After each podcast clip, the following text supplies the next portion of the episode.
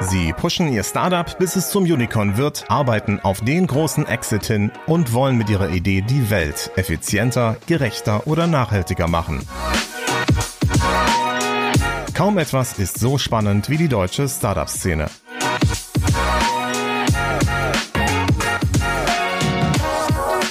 Hallo, ich bin Thomas Riedel, Tech-Journalist und Podcaster. Und ich erzähle euch die besten Geschichten um Erfolg und Scheitern, Geld und Leidenschaft, Inspiration und Schweiß in der dritten Staffel des Gründerzeit-Podcasts der Rheinischen Post. Jede Woche spreche ich mit den spannendsten Persönlichkeiten der deutschen Startup-Szene. Und ihr könnt dabei sein. Hört zu, wenn sie euch ihre geheimen Erfolgsrezepte verraten und ihre größten Niederlagen reflektieren.